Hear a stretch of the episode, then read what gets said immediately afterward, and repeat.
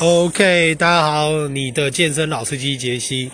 呃，我现在在那个，这个是什么东西啊？白石桥是不是？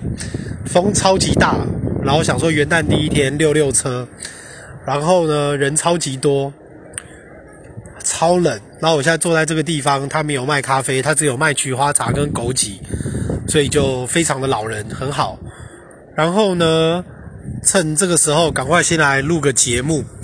那今天我要录的题目是瘦肉精，Yeah，因为你也知道瘦肉精其实就是所谓的 Clean，就是 Ractopamine。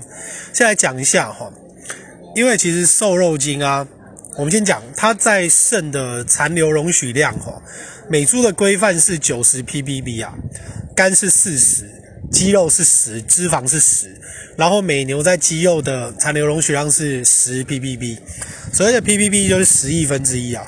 但是要讲一下，因为莱克多巴胺这个啊，它是 WADA 赛内跟赛外都禁用的运动禁药，只要肉里面有残留十 ppb 啊，所以就是说，你大概就算摄取五百克猪肉，其实真的很少，五百克猪肉代谢物就可以从百分之百从尿液检体中得到哦，所以其实说真的，它非常的危险。那你要怎么样在外面减少哦？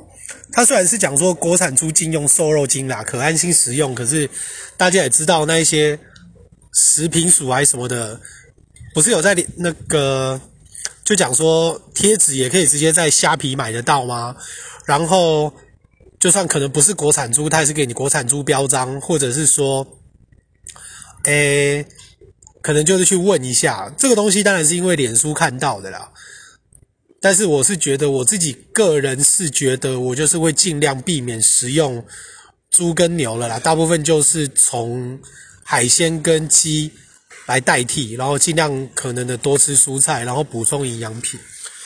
那另外一个就是说，避免食用脂肪、内脏跟加工肉品，还有最好是，如果你有时间的话，可以尽量的做详细的饮食记录啦，不管你是去外面吃还是干嘛。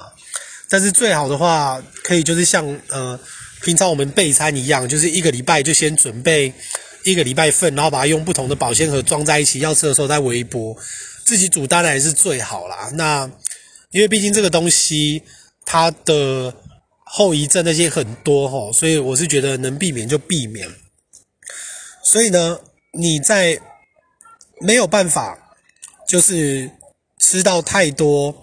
呃，优质的这些营养的时候，你该怎么做？吼，你就是尽可能的选择优质的植物蛋白质啦，就像喝豆浆或是干嘛。